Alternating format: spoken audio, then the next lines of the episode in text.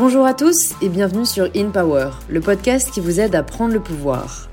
Aujourd'hui, j'accueille Clarisse Rey, la présidente du défi, l'accélérateur pour les industries de la mode en France.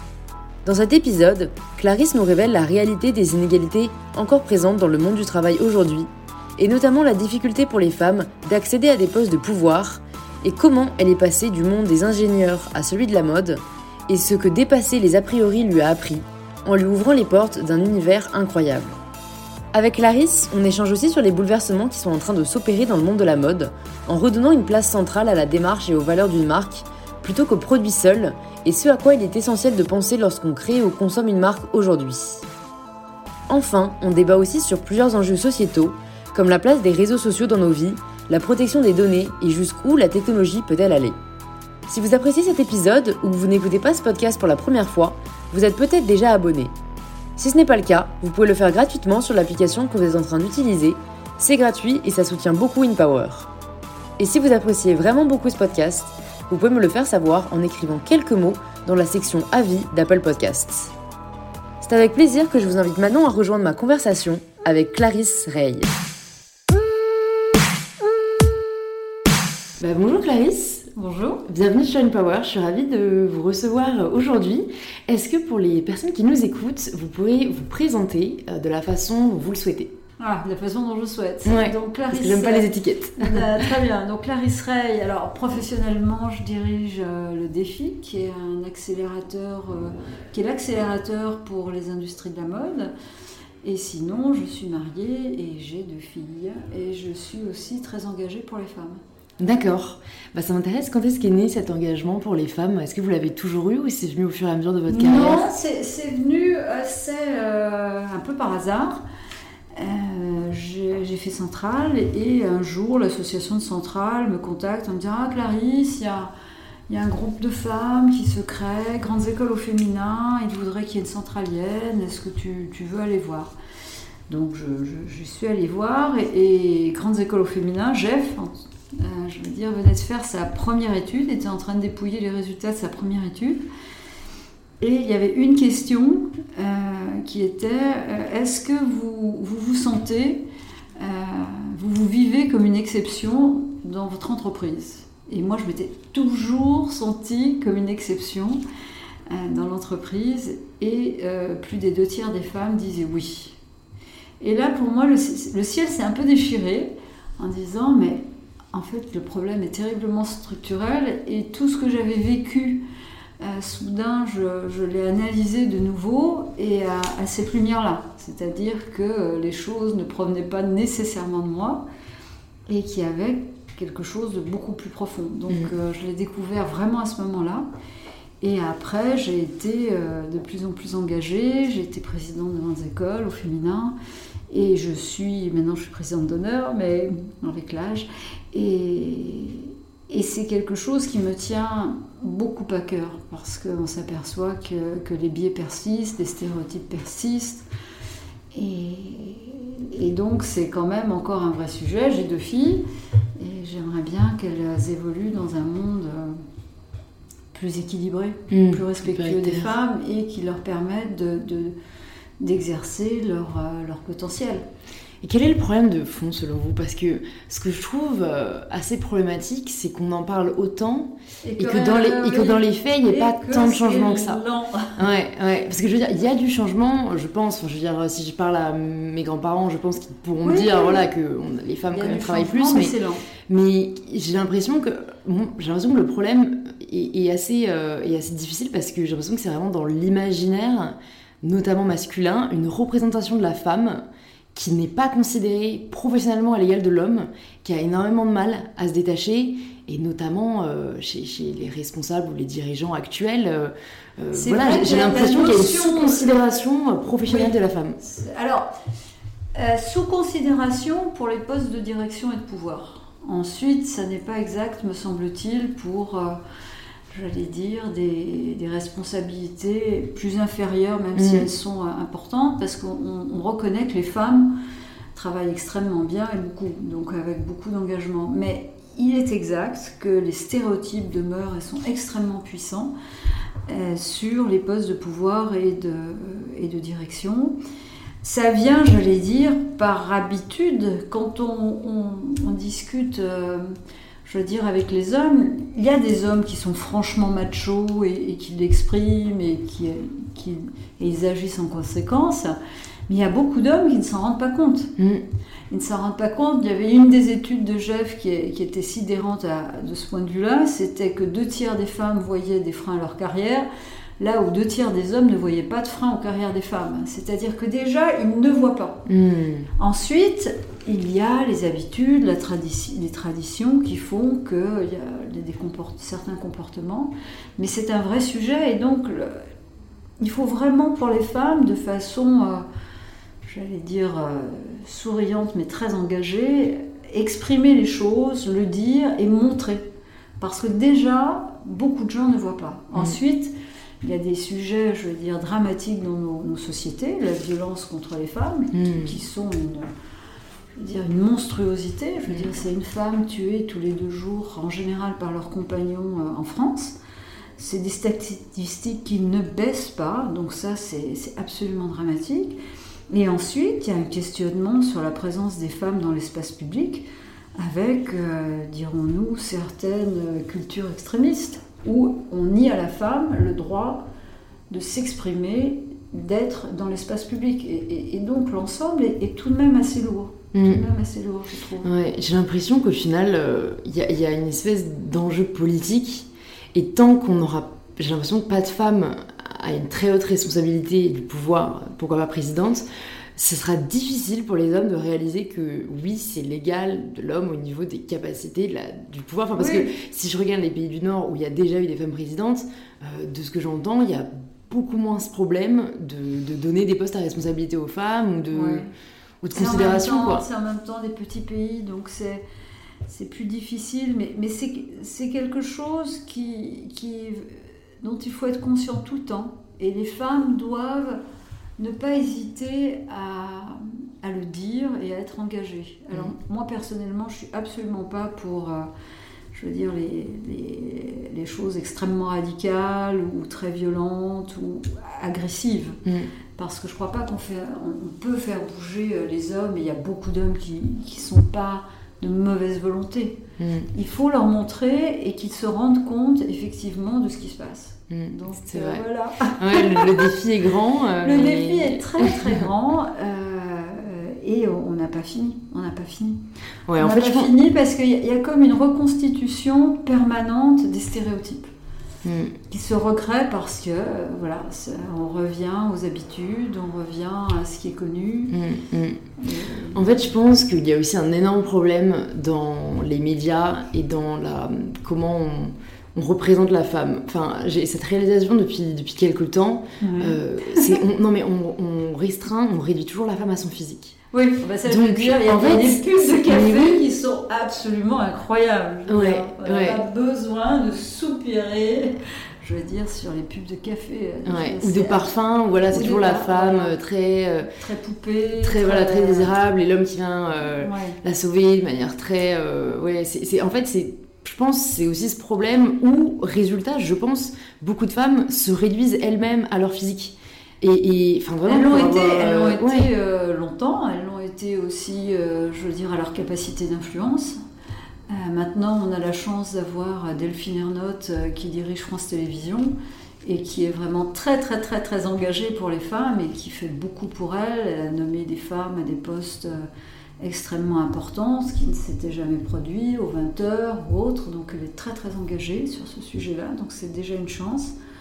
Ensuite, je crois que sans doute euh, une, des, une des voies de progrès, c'est avec les, les femmes qui créent leurs entreprises et qui vont les développer et on va voir de plus en plus de femmes qui réussissent à la tête de leurs entreprises. Et est-ce que vous avez des statistiques de combien de femmes euh, peut-être créent leur entreprise quand vous êtes arrivé au défi et combien on crée aujourd'hui? Parce que hier euh, j'étais euh, au deuxième événement de Girls in Biz qui, sont des ateliers que j'organise chaque mois pour justement aider les femmes à prendre le pouvoir de leur vie. Et c'était Alice Aguirre la cofondatrice de The Family, ah oui, qui, qui, a animé cet événement. Une femme que j'aime beaucoup qui est d'ailleurs passée sur, sur ce podcast et qui mm. disait en fait le problème c'est que nous à The Family c'est 5% de startups qui sont créées par des femmes Oui, Et surtout la tech. 5%, quoi, ça veut dire 95 qui sont sur ce qui est plus Ouais, technologique. c'est pour ça que je me demandais si- Surtout, si vous, alors vous dans la avez, mode, il y en euh, a plus. Il y en a dans la mode, dans la plus. Je crois que globalement, c'est 20% sur les startups. Mais c'est vrai qu'on s'aperçoit que statistiquement, euh, elles réussissent à lever moins de fonds. Alors il y a des initiatives qui commencent à prendre corps. Il y a une initiative lancée par Sista avec, je crois, 56 fonds où les fonds s'engagent véritablement à faire un effort pour financer euh, les startups de femmes. Et, mais c'est beaucoup de choses qu'il faut faire. Je veux dire, il n'y a, pas de baguette magique malheureusement. Mm, c'est vrai. C'est euh, plein de petites choses et chacune, mais vraiment chacune, on doit être engagé à notre niveau pour faire, un- pour faire avancer, pour expliquer, pour, euh, pour montrer, pour Mhm. montrer, démontrer. C'est pour ça qu'à Grandes Écoles au féminin, on a, on a beaucoup fait, euh, d'une part, des grosses, grosses études très fouillées sur ces sujets-là, qui étaient donc euh, une matière donnée aux femmes, aux hommes, aux entreprises pour se rendre compte de ce qui se passait. Et on a, on a créé aussi des petits déjeuners euh, avec des grands patrons, qui se, passaient ex- qui se passent d'ailleurs toujours très bien, pour leur faire prendre conscience du sujet. Mais, mais chacune vraiment doit, doit être engagée. La, la bataille n'est absolument pas gagnée. Et on Mhm. s'aperçoit d'ailleurs que quand dans une entreprise, un patron très favorable à la question des femmes, à la diversité, euh, s'en va, les, les choses retombent, retombent et re- retournent en arrière. Donc euh, Mm. vraiment, il faut, oui, il faut continuer. Ouais, bah, comme vous dites, je pense que ça viendra aussi quand les hommes prendront euh, aussi part au combat, où là, j'ai l'impression que ça va être assez limité, c'est souvent des initiatives féminines, donc forcément on avance moins vite. Après, euh, c'est un problème, je pense, humain, qui est qu'on a beaucoup plus de mal à s'engager pour ce qui ne concerne pas directement. Oui, c'est un altruisme euh, on- qu'on on attend de leur on part. est- On est, dans des vies extrêmement euh, stressantes, chaotiques, euh, avec pas de stabilité. Donc les gens doivent euh, toujours trouver un, un équilibre en avançant. Mais c'est effectivement, c'est c'est, oui, c'est pas gagné, c'est pas gagné du tout. Il y a des hommes qui commencent à, à s'apercevoir du sujet. Il y a un autre sujet aussi, c'est qu'on s'aperçoit que pour les femmes, c'est valorisant d'investir les, les domaines masculins, mais pour les hommes, ça Mhm. n'est pas du tout valorisant d'investir les domaines féminins. Ça n'est pas considéré comme tel. Mm, c'est vrai, Et donc, vrai. Du coup, il y a cette espèce de, de déséquilibre où, où les hommes ne peuvent pas non plus trouver leur voie sur euh, des domaines ou des carrières qui sont euh, considérées comme plus féminines. Et, et donc Ouais. ça aussi, c'est Ouais. un sujet parce que... Ouais, c'est un vrai sujet. En final, la définition de féminité et masculinité. Et j'ai l'impression qu'en France, euh, le féminisme, c'est un sujet qui, qui est plus devenu. Enfin, j'ai l'impression, peut-être parce que j'évolue dans ce milieu, mais qui n'est plus tabou. Là où la masculinité n'a pas encore vraiment pénétré la France, je trouve. Alors que pour suivre des personnes aux États-Unis ou en Angleterre euh, sur les réseaux, il y a beaucoup d'hommes qui parlent euh, de, de ces sujets et de. de comme quoi c'est ok d'être sensible quand on est un homme, qui, qui Ouais. ouvre la parole.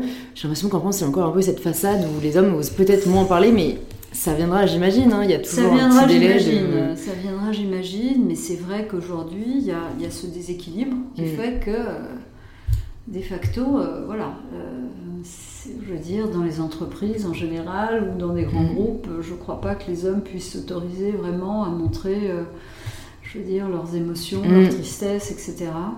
Alors que, enfin, moi, je suis convaincue que l'émotion est extrêmement importante. euh, Ouais, et humaine en fait. dans, dans la vie. Et que- alors, euh, je veux dire, je trouve qu'on on va dans un monde absolument trop normalisé avec les algorithmes, etc. On nous dit ce qu'il faut penser, ce qu'il faut manger, ce qu'il faut, euh, comment il faut agir. Et, c'est quelque chose qui, moi, qui me, gêne beaucoup. Et donc, euh, l'émotion, euh, l'émotion humaine, les relations sont excessivement importantes. Mm, mm, mm, c'est très vrai. Et vous parliez d'équilibre, en fait, un équilibre à trouver. Et du coup, ça, ça me fait penser, est-ce que vous, vous avez réussi assez facilement à trouver un équilibre de vie? Euh, J'imagine qu'il a sûrement évolué aussi au fil du temps. Et je trouve ça important d'en parler parce que, euh, au final, on a l'impression que c'est un peu euh, un idéal à atteindre, quand en fait, j'ai l'impression que c'est surtout une adaptation par période de oui, notre vie. alors je suis très d'accord sur cette vision-là, une adaptation par période. Euh, il ne me semble pas évident de pouvoir tout avoir euh, en même temps. Mm. Euh, je crois qu'il faut faire des choix, comme tout le temps dans la vie. Moi, personnellement, je veux dire, j'ai rencontré mon mari assez tardivement et on, s'est mariés, on a eu des enfants, on a, on, toujours, on a toujours des enfants. Et oui, j'ai toujours eu l'impression que j'étais en déséquilibre. Euh, on a toujours cette impression de pas tout faire bien, de courir, mmh, etc. Mmh, mmh. Mais au global, je trouve que c'est bien. Je veux dire, pour moi, la famille était quelque chose, est toujours de quelque chose d'excessivement important. Je veux dire, d'avoir, euh, même si je travaille énormément, énormément et que je suis très très engagée dans, dans, dans, ce que je fais professionnellement, pour moi en même temps, c'est important. Et euh, et du coup, oui, mais il faut aussi savoir parfois mettre euh, ses priorités en ordre de marche. Hmm. Moi, je suis, j'avoue, personnellement terrifiée quand je vois des femmes qui ont des enfants et euh, qui s'en occupent pas du tout, ou qui partent en vacances systématiquement en les laissant à des nounous. Moi, j'étais terrifiée quand les filles euh, qui avaient à peu près 14-15 ans me racontaient que certains camarades, leurs parents les laissaient pendant 15 jours avec une carte de crédit et une femme de ménage. Et, et, et ça, pour moi, c'est. Alors, pour moi, ça, oui, j'ai presque des réactions violentes, c'est juste insupportable. Mm. On n'est pas obligé d'avoir des enfants aujourd'hui, hein. on peut quand même choisir. Il y a tous les dispositifs, euh, tout ce qu'il faut pour euh, choisir ou pas, mais quand on en a, là pour le coup, on a une responsabilité vis-à-vis d'eux. Mm. Et les enfants ont besoin de présence et d'amour, donc euh, on les laisse pas, voilà, on les ballotte pas, on les... C'est ma vision maintenant. Hein. Oui, je comprends, non, mais c'est très vrai. Alors, j'ai jamais entendu cette histoire d'enfants laissés un peu ah, seuls dans la nature. Ou alors de parents qui, bien qu'étant à la maison, ne dînaient jamais avec leurs enfants par principe. Mais pour moi, c'est un autre monde, quoi, une mm. autre galaxie. Parce que quand on a des enfants, pour le coup, on a un engagement vis-à-vis d'eux. Ils sont plus faibles que nous, ils ont besoin de nous, et donc on, on doit, je veux dire, on, doit être digne de cet mm. engagement. Est-ce que vous avez élevé vos filles avec cette idée que vous deviez leur faire comprendre qu'elles étaient aussi capables que les hommes? Est-ce que ça a été une réflexion pour vous ou peut-être qu'à l'époque c'était pas encore, euh, j'imagine, autant un sujet qu'aujourd'hui où il y a vraiment ces questions de genre Alors quand elles étaient petites, elles me disaient, mais alors j'ai du coup, euh, ça fait longtemps que je suis engagée pour les femmes, elles me disaient, mais maman, on comprend pas. Pourquoi euh, tu vas à toutes ces réunions de femmes Pourquoi tu fais tout ça pour les femmes? Et je leur expliquais qu'on était de facto pas encore euh, égal, l'égal des hommes. Et alors, évidemment, petit, Ah, mais ça se fait pas Et puis là, je suis super contente parce que ma, plus jeune fille, euh, il se trouve qu'elle va passer, elle passe une année à Oxford. Et là, victorieusement, hier, elle m'a. Elle m'a envoyé un WhatsApp en me disant Maman, j'ai été élue Woman Officer, donc en fait la représentante femme au, au bureau des, des étudiants euh, de son collège. Et j'étais super contente parce que bon, elle n'avait jamais manifesté vraiment de voilà, d'engagement féministe. D'engagement féministe. Euh, elle n'avait jamais tenu spécialement à m'accompagner à, des opérations que j'organisais. Ou... Et là, ça, elle me dit, tu vois, je suis ta voix. Donc quand même, les choses arrivent. Hmm. Ça, ouais, ça, mijote et ça fait son effet. Oui, oui, ça fait son effet. Du coup, euh, quand est-ce que vous êtes arrivé euh, à la direction du défi et qu'est-ce qui vous a amené là euh, Et, j'imagine qu'il vous a un peu convaincu, qui fait que vous êtes toujours là aujourd'hui. oui, alors je suis arrivée, je suis arrivée en 2011, donc ça, fait, ça fait plus de 8 ans. C'est sans doute le hasard. De toute façon, toute ma carrière a été marquée par le hasard, les rencontres. Donc j'ai fait beaucoup de choses très différentes dans des secteurs très différents. Et euh, j'avais découvert euh, ce secteur euh, quand j'ai été au, cabinet, dans un cabinet ministériel, ou parce que j'avais eu un job pendant de nombreuses années chez Biomérieux, donc dans les biotech, et euh, on m'avait affecté aussi la mode en disant ce sont les biens de consommation. Alors moi déjà, santé, biens de consommation, comment dire Il n'y a pas trop de lien a priori. Euh, quel lien entre santé et mode Là, aucun. aucun. Euh, pour moi, étant ingénieur, côté sérieux, etc., la mode, c'était quand même un peu futile. Mm. Et j'ai découvert un monde génial. Je veux dire, j'ai découvert un monde de beauté, d'esthétisme, de liberté, des gens qui expriment leurs émotions, des gens vraiment que, que j'adore et que je respecte infiniment. C'est un monde de passion, il y a peu de monde professionnel vraiment de passion. Mm. Mais lui s'en est un. Donc Mm. euh, à l'époque, pour Gérard Longuet, j'avais fait une loi sur la contrefaçon très, très importante à l'époque. Euh, effectivement, c'était la première loi de lutte contre la contrefaçon qui était euh, extrêmement euh, solide. Euh, et j'ai découvert ce monde-là et je adoré. Donc je l'ai suivi de loin et il y a eu ce poste qui s'est ouvert et on me l'a proposé.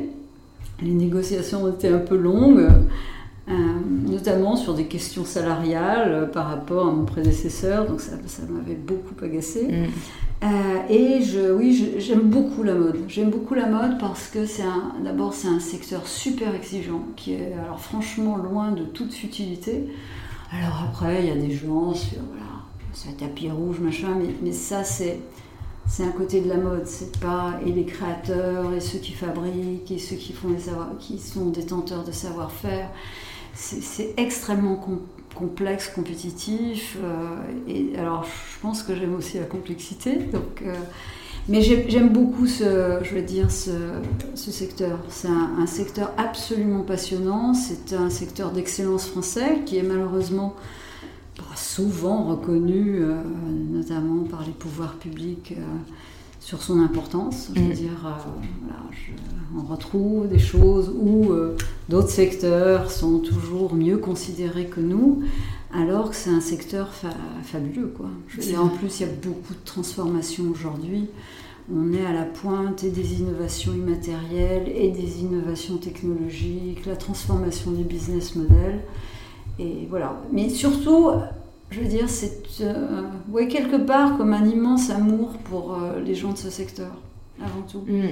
C'est vrai que je pense, pour, euh, pour avoir aussi fait des études dans un autre domaine, Oui. quand j'ai découvert, alors pas juste le monde de la mode, mais j'ai envie de dire le monde artistique, que Oui. j'opposerais un peu au monde académique, Oui. j'ai découvert qu'il y avait ouais, une richesse dans, dans ce qu'on nous avait toujours présenté comme un peu moins valorisé que, Oui. que, voilà, que le théorique. Alors qu'en fait, j'ai envie de dire, la créativité, Oui. euh, en fait, aujourd'hui, je trouve ça vachement dommage que ce soit à ce point exclu Oui. des études académiques parce qu'il y a un pouvoir à la créativité qui est incroyable.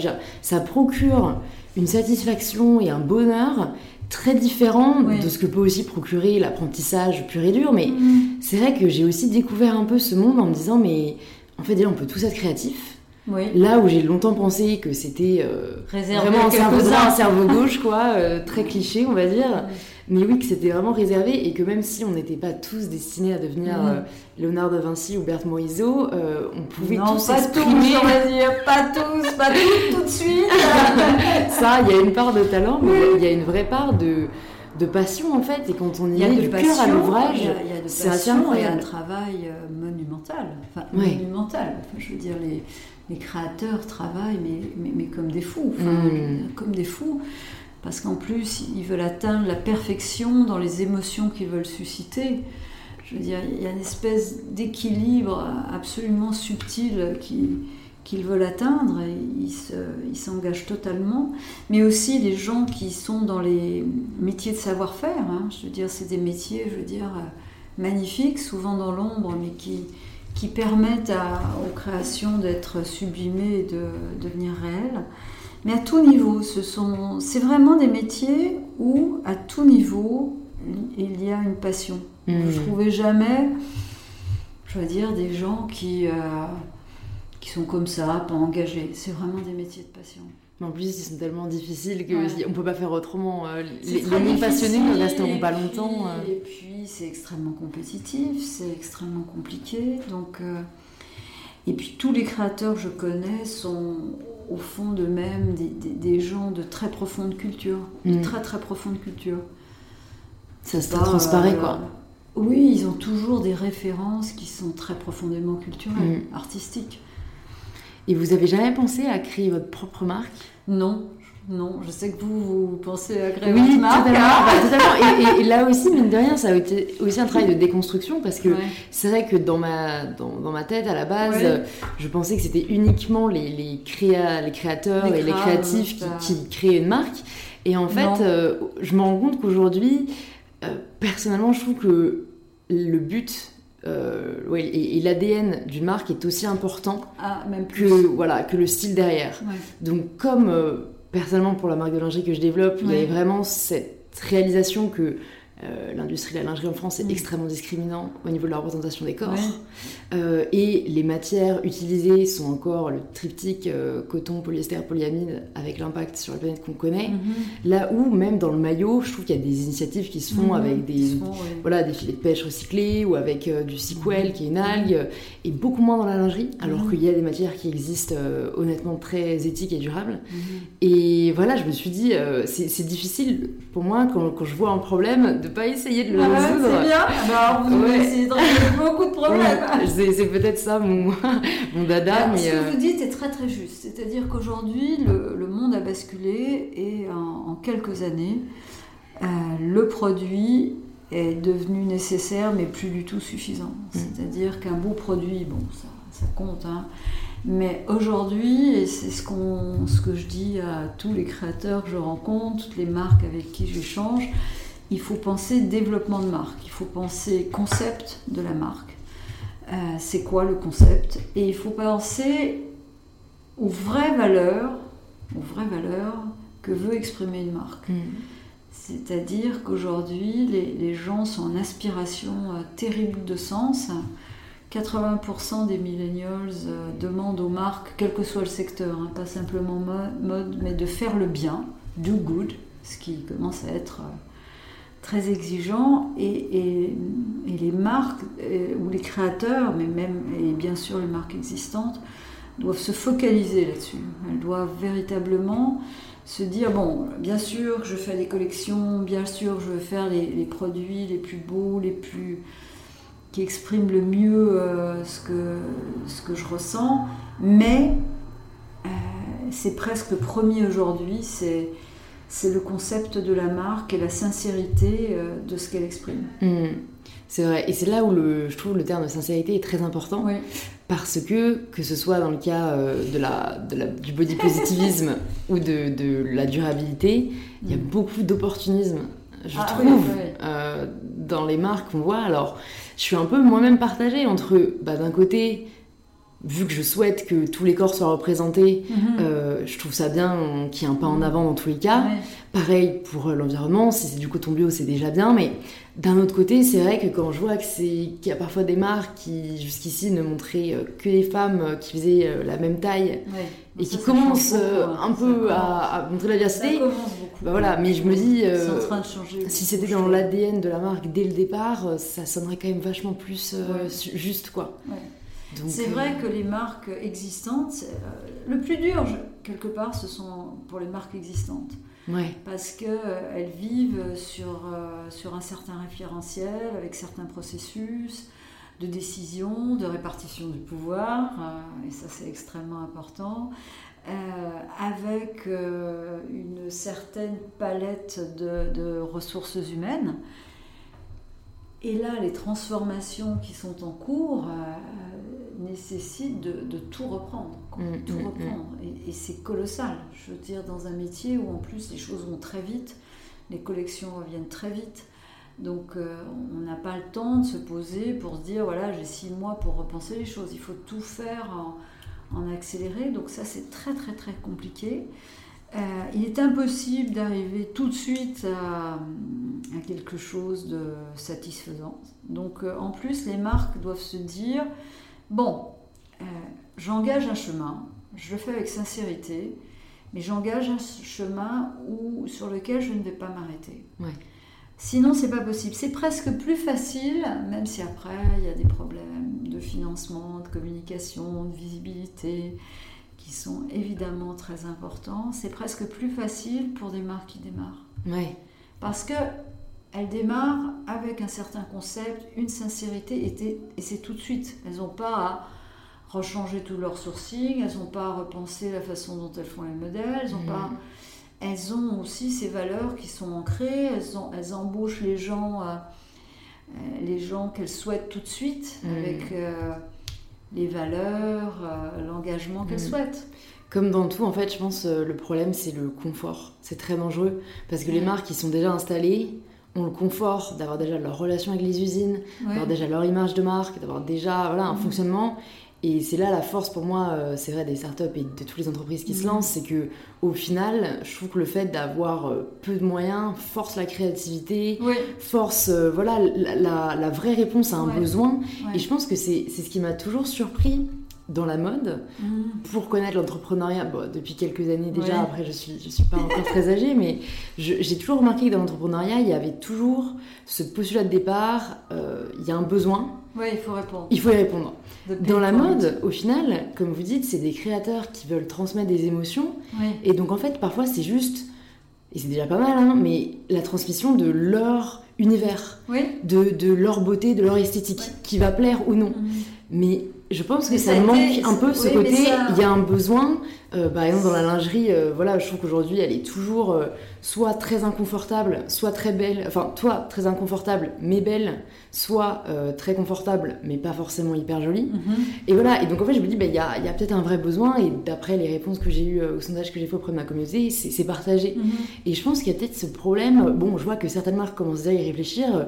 Alice de Family disait tout à l'heure qu'elle avait reçu une femme qui a créé des t-shirts avec des zips pour les femmes qui allaitent. Voilà, je trouve ça génial. Enfin, j'ai l'impression qu'il y a plus peut-être maintenant cette réflexion qui manquait, je trouve, un peu dans l'industrie de la mode. Oui, parce que pendant très longtemps, euh, c'est ce qu'on a demandé euh, aux créateurs. C'est vrai. Quand euh, vous pensez à des Dior, à des Yves Saint Laurent, je veux dire, ils ont exprimé leur univers et ça a été extrêmement important. Et en, plus, il faut bien voir que ces, très grands euh, créateurs mythiques, euh, Gabriel Chanel aussi, je veux dire, à chaque fois, ils ont apporté une réponse à une transformation profonde de société. C'est-à-dire que quand vous regardez, Gabriel Chanel, ça a été euh, une libération du corps de la femme, mm. qui n'existait pas. Saint-Laurent, ça a été avec ses smokings, l'investissement de la femme symbolique certes, mais dans les domaines d'hommes, avec cet équilibre euh, entre euh, ce qui est du domaine des hommes et ce qui est plus sexy. À chaque fois, quand vous regardez bien les très grands créateurs, ils ont apporté une réponse à un problème de société. Et la société évoluant, les problèmes deviennent autres. Mm, c'est vrai. Donc, euh, ouais, c'était plus sociaux en fait les problèmes à l'époque. Aujourd'hui, c'est plus peut-être environnementaux ou. Alors aujourd'hui, c'est, il est certain que le sujet de mode responsable mm. euh, devient extrêmement euh, puissant et je veux dire au top des priorités. Mm. Au top des priorités. Mais moi, je vois un certain nombre de marques moyennes qui qui se disent mon Dieu parce ça va, ça va vite, quoi, que par où je commence. Alors, euh, avec les fédérations, on essaye de les aider dans, cette démarche. nous, on finance des ateliers, on, a financé des guides sur la mode responsable, sur l'approvisionnement responsable, on organise euh, voilà, beaucoup de choses. Parce que c'est finalement très rapide ce qui est en train de se passer. Il y, avait, il y a des premiers indices qu'on voyait poindre, euh, je pense, il y a déjà plus d'une dizaine d'années. Puis à un moment, les choses s'emballent et basculent parce que aussi il y a une offre qui s'est créée, qui est une offre euh, qui est à la fois séduisante et responsable ou éthique. Hmm. Avant, vous aviez, euh, bon, bah, il y a dix ans, vous proposez les ponchos en, je veux dire, en en laine de lama euh, péruvien, euh, très très éthique, mais vous aviez juste pas envie de les porter hmm. parce qu'ils étaient pas très beaux et qu'ils grattaient. Donc ouais ouais il y a, il y a, il faut qu'il y ait plusieurs. Euh, non, mais il y a eu longtemps le, je veux dire, je veux dire un éthique. Un éthique, un responsable qui est très, qui était pas beau quoi, mm, mm, pas envie de porter. Et la mode, c'est quand même la séduction et on doit avoir envie de le porter. Et maintenant, comme il y a de plus en plus de, marques qui sont à la fois éthiques, responsables et séduisantes, euh, forcément, ça interpelle de façon beaucoup plus violente les marques existantes. Ouais. Pour le mieux d'ailleurs, je trouve. Euh, comme ça, ça permet de les bouger si jamais elles-mêmes euh, n'ont pas ce réflexe. Et je me demandais, pour vous, quels sont les plus gros écueils que vous voyez les marques qui se lancent faire et vous aimeriez leur dire quoi de, a priori non surtout ne faites pas ça ça et, ça. Je crois qu'il faut d'abord être extraordinairement clair sur le message c'est ce qu'on disait hein, qu'on veut véhiculer. Très très très très clair. Ensuite, et donc ça, ça, nécessite, alors pas, ça nécessite pas des mois de réflexion, hein, parce que quelque part les créateurs ont ça, mais ils, doivent vraiment le clarifier. Deuxièmement, il est rare, il est très difficile à mon sens qu'un créateur puisse se développer en étant tout seul.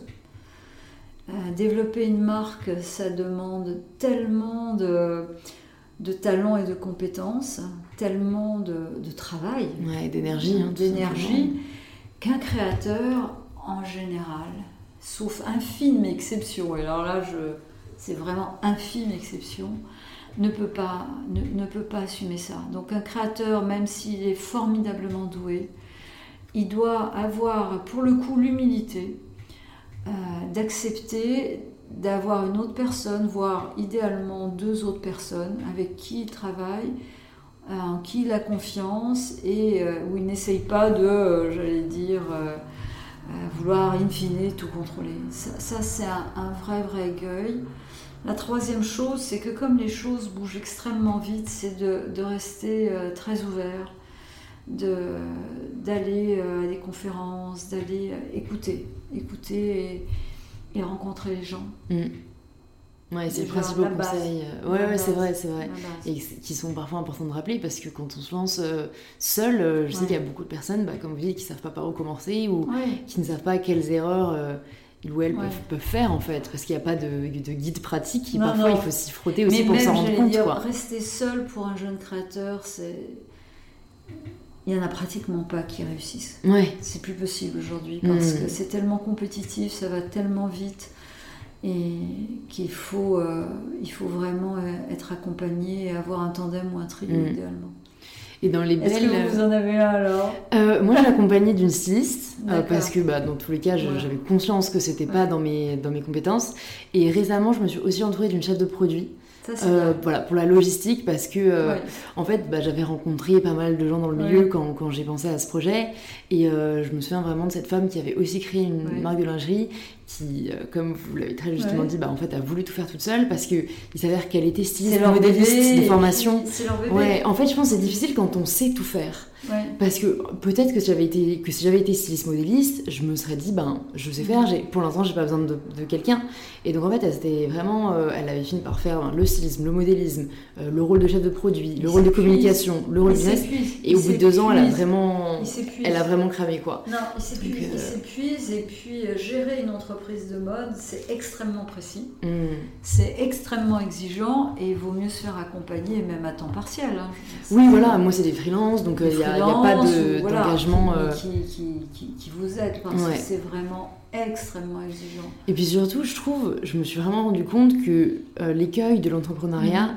c'est de penser qu'on va tout adorer. Alors que fondamentalement, on n'aime pas tous les mêmes choses.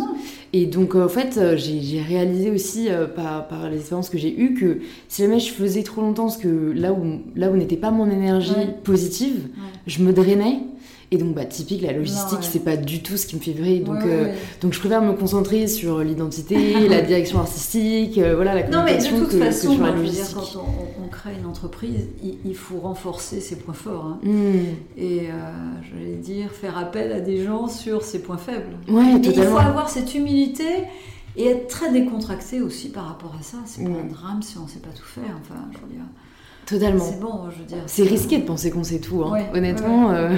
Oui, mais en même temps, bon, moi, je, vois certains, je veux dire, c'est leur bébé, il y a, y a, une charge émotionnelle très forte, mm, ça c'est mm, mm. extrêmement dangereux. ouais, on peut, on peut voilà, être porté par son projet, et au contraire, moi aussi c'est mon bébé, mais du coup j'ai envie de le faire grandir, donc euh, il faut, il faut qu'il apprenne à marcher. Alors quand est-ce que vous lancez votre marque? Alors, du coup, là, je, on est en train de. Enfin, on est en discussion avec les, dernières usines qu'on pense euh, retenir. Donc, l'idée, c'est de lancer des prototypes avec deux, trois usines. Sachant qu'on souhaite faire du seamless. Donc, il n'y a vraiment pas énormément d'usines qui le proposent. Euh, déjà, il n'y en a aucune en France. Donc, euh, on allait regarder au Portugal et en Italie. où il y a quand même une expertise qui est, qui mm. est qualitative sur le sujet.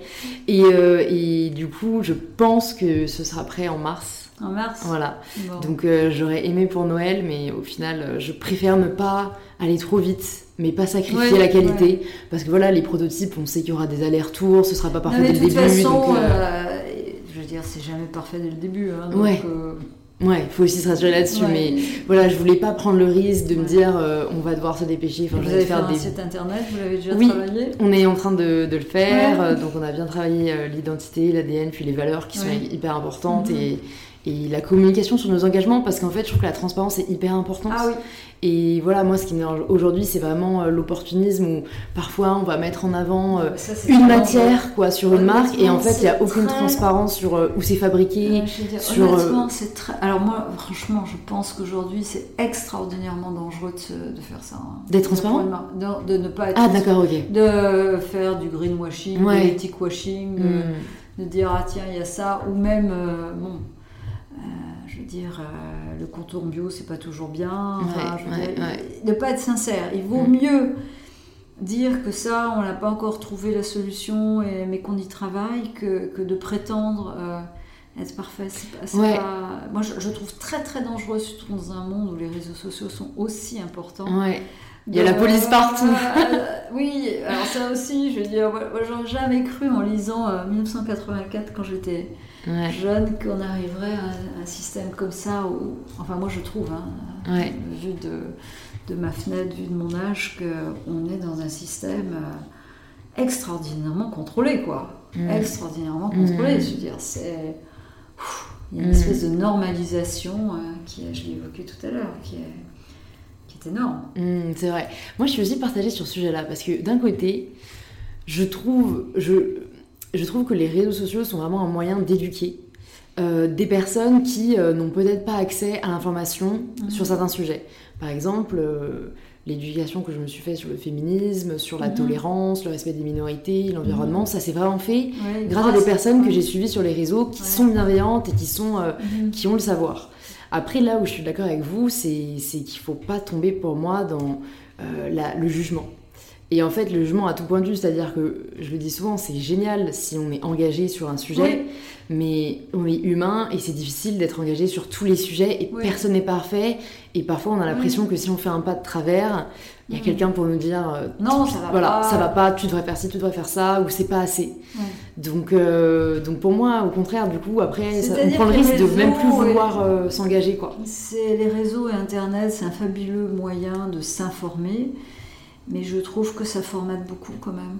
je trouve que ça formate beaucoup. Moi, je suis encore d'une génération où euh, la vie privée est quelque chose d'essentiel. Mm. D'avoir une sphère où, euh, bon, euh, il n'y a pas de. Voilà, Google, Facebook, sont pas en train, Alexa, machin, etc., sont en train d'analyser ce que vous faites. Mm. Donc, et je. Et, c'est assez frappant quand on écoute des, des, jeunes. Ils se rendent pas nécessairement compte combien la vie privée est importante. Ouais, c'est vrai. Non, c'est vrai. En fait, pour avoir toujours un peu grandi euh, avec ça, moi, j'ai du mal à imaginer. Parfois, j'envie euh, le fait que avant, on, ouais, on pouvait se permettre de faire ce qu'on voulait sans que personne nous dise un peu quoi que ce soit. Après, d'un autre côté, euh, je trouve que ça amène aussi des opportunités incroyables. Et aujourd'hui, un peu hein, ce pouvoir quand même qu'on peut prendre sur notre vie qui n'existait pas avant, où j'ai l'impression que il y avait, on était quand même plus un pion en fait. J'ai un peu j'ai l'impression que c'est un peu allé de pair où on a un peu gagné en indépendance en fait avec euh, avec les réseaux parce qu'on peut se créer nos propres chemins. On a vu le monde, donc on a vu ce qui était mhm. possible, ce qui n'était pas. Quand fut une époque où on connaissait un peu plus que, que notre entourage. Un élargissement effectivement des, des, champs des possibles, mais en même temps, je trouve qu'il y, y, a beaucoup de conditionnement. Il y a beaucoup de conditionnement en même temps. Ouais, c'est vrai. Euh, voilà, on, je veux dire, on vous explique euh, ce qui est bien, ce qui est pas bien. moi, j'ai vécu à une époque, à votre âge, ou alors, je veux dire, mais on, se faisait mais des débats, mais sanglants, avec sanglants. Au sens figuré. totalement figuré, totalement figuré euh, sur les questions politiques, etc. Je veux dire, mais je trouve ça très sain. Mais honnêtement, ça, existe encore. Alors, je sais pas si je suis visée parce que je suis dans une école où on en parle ah beaucoup, mais euh, nous, on débat encore euh, totalement. Alors, sans forcément en parler sur les réseaux, mais euh, moi, j'adore débattre et je le fais encore beaucoup en soirée. enfin, je trouve que c'est extrêmement important de, débattre. C'est extrêmement important d'être capable d'entendre la vie de quelqu'un d'autre. de quelqu'un d'autre divergent. Mm. Le problème des réseaux sociaux, c'est qu'en général, vous choisissez vos amis, etc., vous Mm. likez, etc., et que vous enfermez dans une bulle Mm, mm. qui filtre énormément les choses. Je veux dire, euh, à votre âge, euh, on lisait beaucoup les journaux, et donc on était forcément exposé à des avis divergents. Oui, mais après, je pense qu'il y avait quand même une certaine forme aussi de, y de avait- bulle, dans le sens où les personnes d'un certain bord politique n'allaient pas acheter les journaux qui savaient être d'un autre bord politique. Mais on, on se, on se confrontait énormément. Ouais, il y avait plus de confrontation ouais. à, la, à la différence. Verbal, hein, je veux dire. Ouais. verbal. Ouais. Mais bon, c'est quelque chose auquel je pense qu'il faut vraiment faire attention. Hmm. Donc euh, je vous le dis. Ouais, ouais, vous avez raison.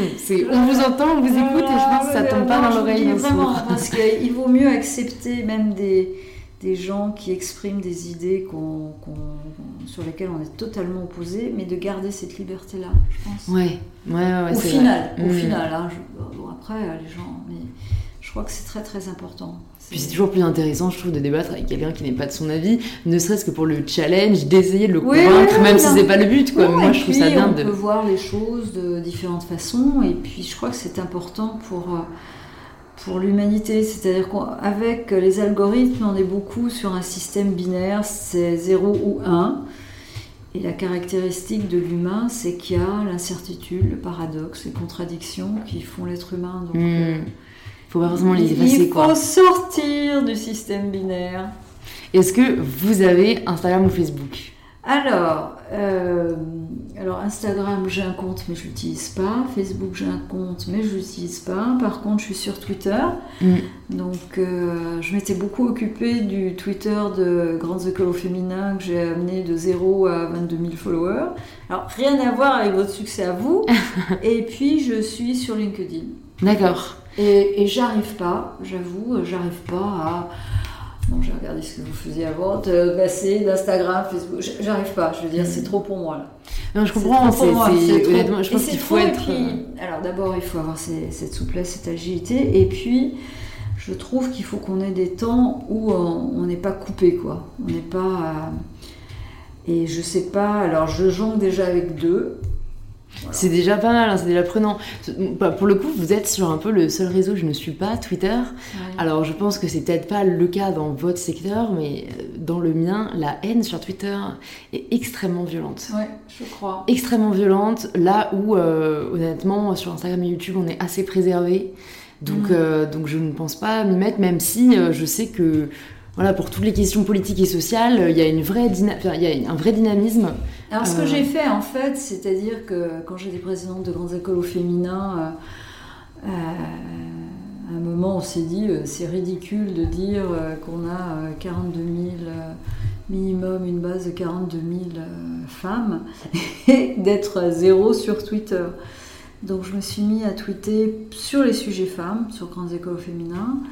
Et euh, donc je l'ai amené à peu près 22 000. Et quand j'ai quitté la présidence, alors j'ai quitté aussi Twitter parce que c'est quand même très très engageant. Ouais. Je me suis dit, bon, c'est peut-être quand même bête de rien faire à titre perso. Mais je suis pas convaincue que je vais y rester parce que ça prend beaucoup de temps. Donc je tweete sur des sujets femmes, sur des sujets euh, mode, sur des sujets innovation en général. Mm. Euh, personnellement, j'ai jamais, ou c'est très très très très rare quand je parle de moi. Mm. Je n'aime pas ça. Mm. je n'aime pas ça. Euh, et j'essaye d'avoir un peu de, de recul. Euh, Je prends jamais part au débat. Quand Mm. il y a un débat qui, qui part en vrille, je, je pars pas. Quand s'il y a quelquefois, c'est pas arrivé souvent, des gens qui m'insultent, euh, je les blacklist et puis c'est tout. Ouais, vous arrivez à avoir ce recul. euh, Ah oui, oui, oui, alors j'ai absolument pas envie de, je veux dire, de commencer à s'écharper comme ça sur Twitter au vu du- de tout le monde. J'ai Ouais, envie que Twitter, on sache que je suis en vacances à tel endroit. Mm. je fais ça. bah non. Vous n'avez pas la même façon d'utiliser Twitter que Donald Trump. Ah, Et tant non. mieux. Non, c'est bien, c'est voilà, je, je peux dire ça. Et par contre, je, je poste ou je fais des articles sur LinkedIn parce que là, c'est professionnel. Quoi. Ouais. Bah, j'ai utilisé depuis peu, donc je vous ajouterai sur. LinkedIn. Bah, moi aussi, on sur LinkedIn. Mais voilà, et après, je veux dire, pour moi, c'est pas si important que ça. Je suis à un moment où je trouve qu'il faut euh, renouer avec des vraies relations euh, Mm. humaines. Mm. Et que c'est très addictif hein, quand même. hein. Moi je voyais surtout quand j'étais euh, Jeff, c'est un côté très très addictif. hein. Je veux dire, on essaie de sortir l'info femme sur la première, etc. Etc. C'est très addictif et il un moment on se dit bah non j'ai pas envie d'être addict à ça quoi. Ouais, je comprends. Après, je suis d'accord qu'il y a ce côté euh, voilà, très virtuel, mais si on l'utilise bien, on peut aussi le transformer en relation euh, Oui. physique. Euh, Girls in Bees, moi je l'ai fondé Ouais. et je rencontre du coup des femmes Ouais, chaque ouais, mois que je n'aurais pas rencontrées, je pense, sinon. Donc, vrai.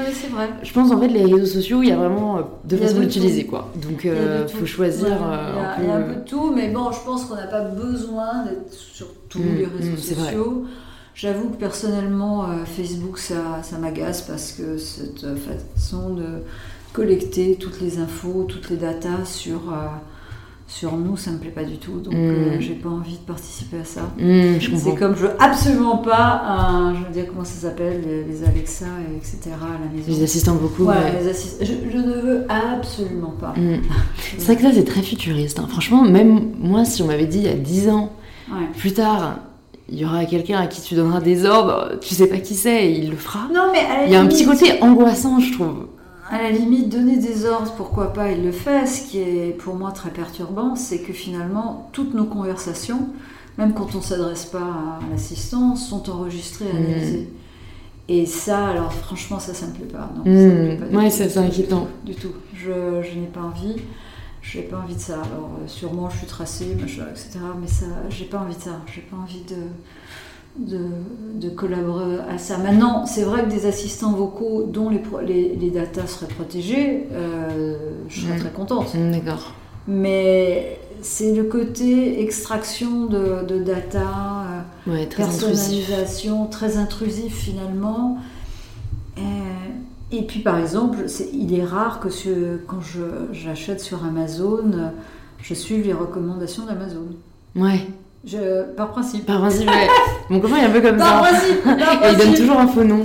Non, par principe. Et puis, bon, alors j'achète parfois sur Amazon parce que c'est pratique et j'ai besoin de quelque chose tout de suite, mais j'adore aller dans les librairies, Ouais. euh, me laisser flâner, Ouais, le nez en l'air, euh, regarder. J'adore régulièrement acheter tout un tas de revues euh, que je connais pas pour euh, voir ce qui s'y dit, Mm, parce mm, que mm. je trouve ça intéressant. Et je trouve que de laisser ce côté vagabondage, Hmm, eh bien que plutôt, ah, on vous, ce, ce- euh, Ouais, pas, ouais. j'aime pas du tout. C'est vrai, ouais. J'ai encore Voilà. récemment acheté Autant n'importe le vent en librairie. Ouais. Parce que même, euh, j'ai ressentir les feuilles, moi j'adore, voir la collection qui nous plaît le plus. Il y a un vrai, il y a un vrai plaisir à Non, ça. et puis il y a, il y a le, ce côté euh, vagabondage, quoi, laisser son esprit libre, ouvert et de découvrir de nouvelles choses Hmm, et pas euh, se plier à une injonction. hmm. C'est comme on dit beaucoup, on parle de l'intelligence artificielle dans la mode. Ça va être vrai sur un certain nombre de choses pour euh, notamment les, le mass market. Ça, Mm. je crois qu'effectivement, pour les tendances. Ça peut être très utile par contre pour améliorer, pour inventer des relations euh, clients, des expériences clients très personnalisées. Mais je suis profondément convaincue que, que la mode reste un vrai champ de créativité Hmm. et qui sera même, euh, je veux dire, ça sera peut-être le dernier champ de créativité et de liberté parce Mm. que euh, il y aura toujours ce côté humain qui fait qu'on invente et on crée quelque chose que aucun algorithme ne peut imaginer. Hmm, Ouais, ça reste Et ça, j'aime vraiment beaucoup. C'est Vous vrai. l'avez compris. C'est vrai, je suis Vous d'accord. J'ai quelques petites dernières questions pour vous. Euh, je me demandais s'il y a Pour des... moi. Oui, pour vous spécialement. pour moi, super. Est-ce que vous avez des ressources à conseiller à nos auditeurs et nos auditrices Que ce soit un livre qui vous a particulièrement marqué, un film que vous avez adoré, quelque chose où, pour vous, ça apporterait voilà, euh, vraiment une plus-value aux personnes qui nous écoutent que de le lire ou que de le regarder, euh, ou une expo, enfin voilà. Alors, euh, alors, moi, il y a un livre qui m'a infiniment marqué quand j'étais jeune, et qui est Le jeu des perles de verre D'accord. d'Hermann Hesse. Ça me dit quelque chose, mais j'ai jamais lu. Ouais, ben voilà. On en a déjà parlé, c'est l'occasion. C'est une suggestion. Ensuite, moi j'aime beaucoup le jazz. J'aime beaucoup ce côté très libre de la musique de, de jazz. Euh, et j'aime bien. Enfin, moi, j'ai un côté. Alors, autant euh, si vous me voyez euh, dans mon milieu professionnel, je suis extraordinairement concentrée, structurée. autant j'adore avoir des, des, plages de flâner. Mhm. J'adore flâner. Mhm. Voilà, c'est une espèce de, de mix entre. Ouais. Votre équilibre au final. Hein. Oui, ouais, j'ai besoin de, de, me ressourcer complètement et à la limite regarder la mer sans rien faire. Mm, mm, mm. J'essaye, de m'y mettre. J'ai beaucoup de mal à, ne rien faire. On est dans une société hein, qui glorifie bah, tellement le, le, surtravail et tout. Le surtravail, la vitesse, l'efficacité. Euh, alors, j'y réussis pas beaucoup. Hein, je, veux dire, je suis quand même euh, très très honnête. Euh, voilà, mais, mais c'est vrai que bon, le jeu des perles de verre, c'est vraiment quelque chose qui m'a beaucoup marqué. voilà. Parfait, je le mettrai dans les notes du podcast. Et du coup, ma dernière question, c'est la question signature d'InPower. Ça signifie quoi pour vous prendre le pouvoir de sa vie? Prendre le pouvoir de sa vie. Hmm. Prendre le pouvoir, c'est compliqué ça. Hmm. Prendre le pouvoir de sa vie. Euh, j'aime pas bien le côté prendre, prendre le pouvoir de sa vie. Je pense que il faut, laisser s'exprimer des choses très profondes en soi il faut. Euh, j'aime pas par exemple certaines caricatures, j'allais dire, de businesswoman très carrées. je, trouve que il faut à la fois savoir euh, euh, pousser des, des, sujets qui vous tiennent à cœur vraiment et d'arriver au bout. personnellement, il est extrêmement important de de jamais lâcher ses valeurs. Je veux dire, moi je suis un peu terrifiée quand je vois tant de gens qui, euh, pour leur carrière, euh, font des choses euh, pas très belles mm. et vis-à-vis des autres. Donc ça, c'est quelque chose que bah, je n'arrive pas à faire. Hein. Donc ça m'a sans doute beaucoup nuit dans ma carrière, mais c'est comme ça. Donc c'est pour ça que le côté prendre me gêne. C'est-à-dire qu'une vie, c'est extrêmement complexe, il y a beaucoup de facettes, il y a beaucoup de... Euh, parce que je, voudrais aussi mettre beaucoup de, douceur. Mhm. Donc, euh, et pour moi, c'est être encore capable d'être euh, d'être en profonde symbiose avec des gens, ce, oui, de, de, laisser cette humanité s'exprimer et, d'être avec des gens euh, sans idées préconçues. C'est-à-dire que oui, la carrière, c'est important, et moi aussi j'ai essayé d'avoir euh, une carrière passionnante, mais je pense que la vie, c'est beaucoup plus large et qu'on euh, doit être des êtres humains avant tout. Donc mm. voilà. Super, euh, merci beaucoup Clarisse d'être venue sur InPower. Ça m'a fait très plaisir de bah, vous recevoir. Où est-ce qu'on redirige les personnes qui nous écoutent et qui veulent en savoir plus sur vous et ce que fait le défi Alors, le défi, le site c'est défimode.org. Et puis sur Twitter, c'est Clarisse Ray, arrobas Clarisse Ray et Clarisse Ray sur euh, LinkedIn. D'accord, très bien. Bon, bah, ce sera tout dans notes du podcast et à très vite, j'espère. Merci, à très vite. Au revoir. Au revoir. Merci beaucoup de vous être joint à nous pour cette conversation avec Clarisse. Si elle vous a plu, vous pouvez nous le faire savoir en partageant une story ou un post Instagram en taguant InPowerPodcast pour qu'on puisse interagir avec vous. Vous pouvez aussi partager cet épisode à une ou deux personnes de votre entourage qui pourraient aider ou inspirer. Je vous remercie sincèrement d'avoir écouté cet épisode et d'être arrivé jusqu'au bout. Ça me touche vraiment beaucoup et je vous retrouve la semaine prochaine pour un tout nouvel épisode d'InPower.